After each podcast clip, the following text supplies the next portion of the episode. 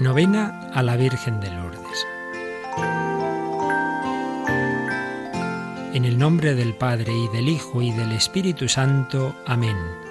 Oh María Inmaculada, Santísima Virgen de Lourdes, deseando hacer esta novena con la mayor devoción de nuestra alma y responder al llamamiento que hicisteis a todos vuestros hijos, nos postramos a vuestros pies para escuchar con atención vuestra voz, exponeros nuestras necesidades y solicitar vuestros amorosos cuidados. No nos desechéis, Madre nuestra, a pesar de nuestra indignidad, antes bien acudid en nuestra ayuda durante esta santa novena.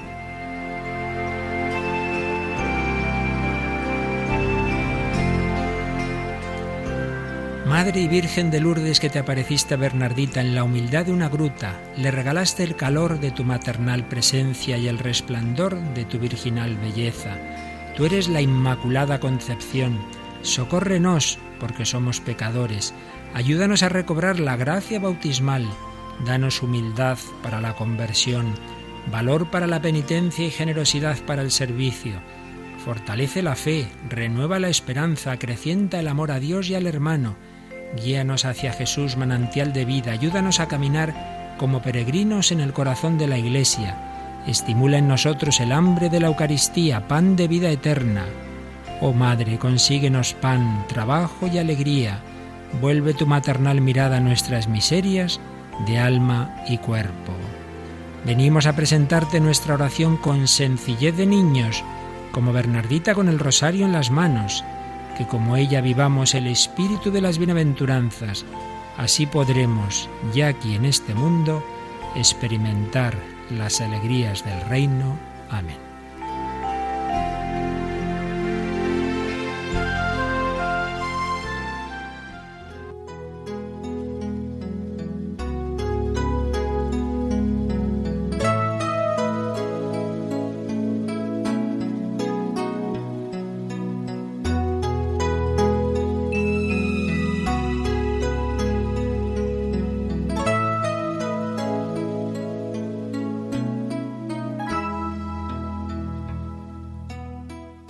El sufrimiento humano encuentra su significado más profundo y su valor salvífico en la muerte y resurrección del Redentor.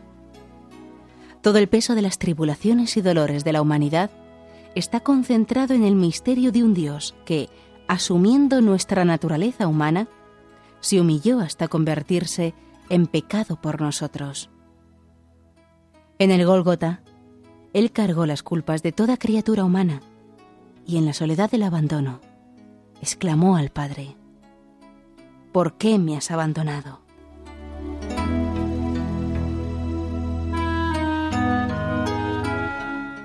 De la paradoja de la cruz brota la respuesta a nuestros interrogantes más inquietantes.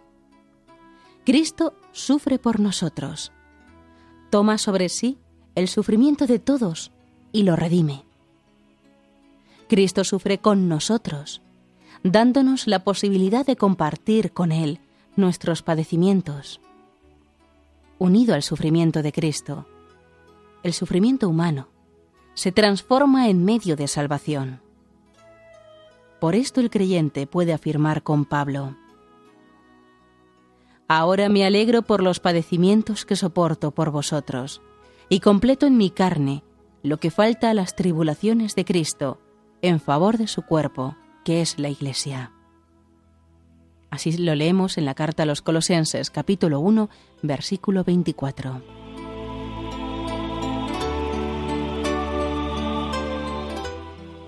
El dolor, si es acogido con fe, se convierte en puerta para entrar en el misterio del sufrimiento redentor del Señor, un sufrimiento que no puede quitar la paz y la felicidad porque está iluminado por el fulgor de la resurrección.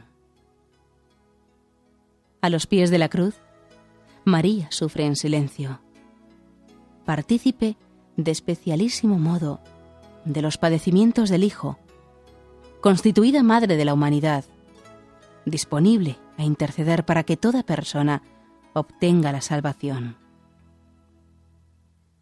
El prodigio de la Inmaculada Concepción recuerda a los creyentes una verdad fundamental.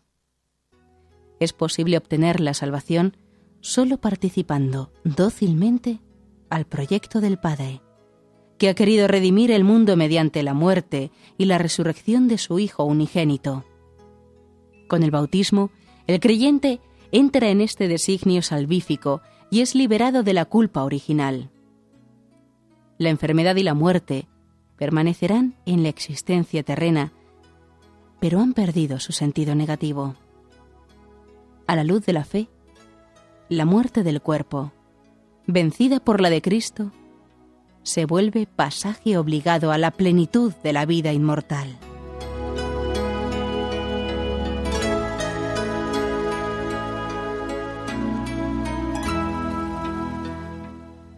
Nuestro tiempo ha dado grandes pasos en el conocimiento científico de la vida, don fundamental de Dios del que nosotros somos los administradores. La vida debe ser acogida, respetada y defendida desde su inicio hasta su ocaso natural. Con ella hay que tutelar a la familia, cuna de toda vida naciente. Hoy se habla corrientemente de ingeniería genética para indicar las extraordinarias posibilidades que ofrece la ciencia para intervenir en los orígenes mismos de la vida.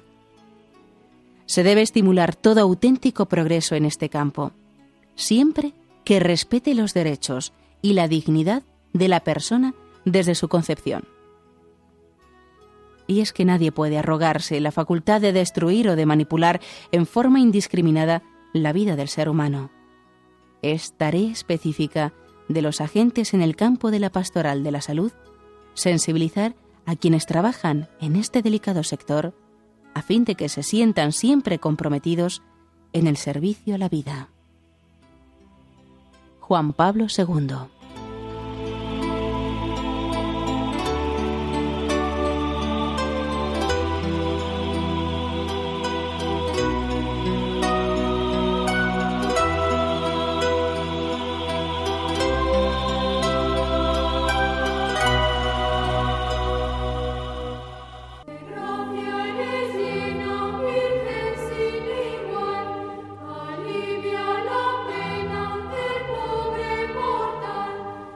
Oración final de Juan Pablo II en su última visita a Lourdes pocos meses antes de morir.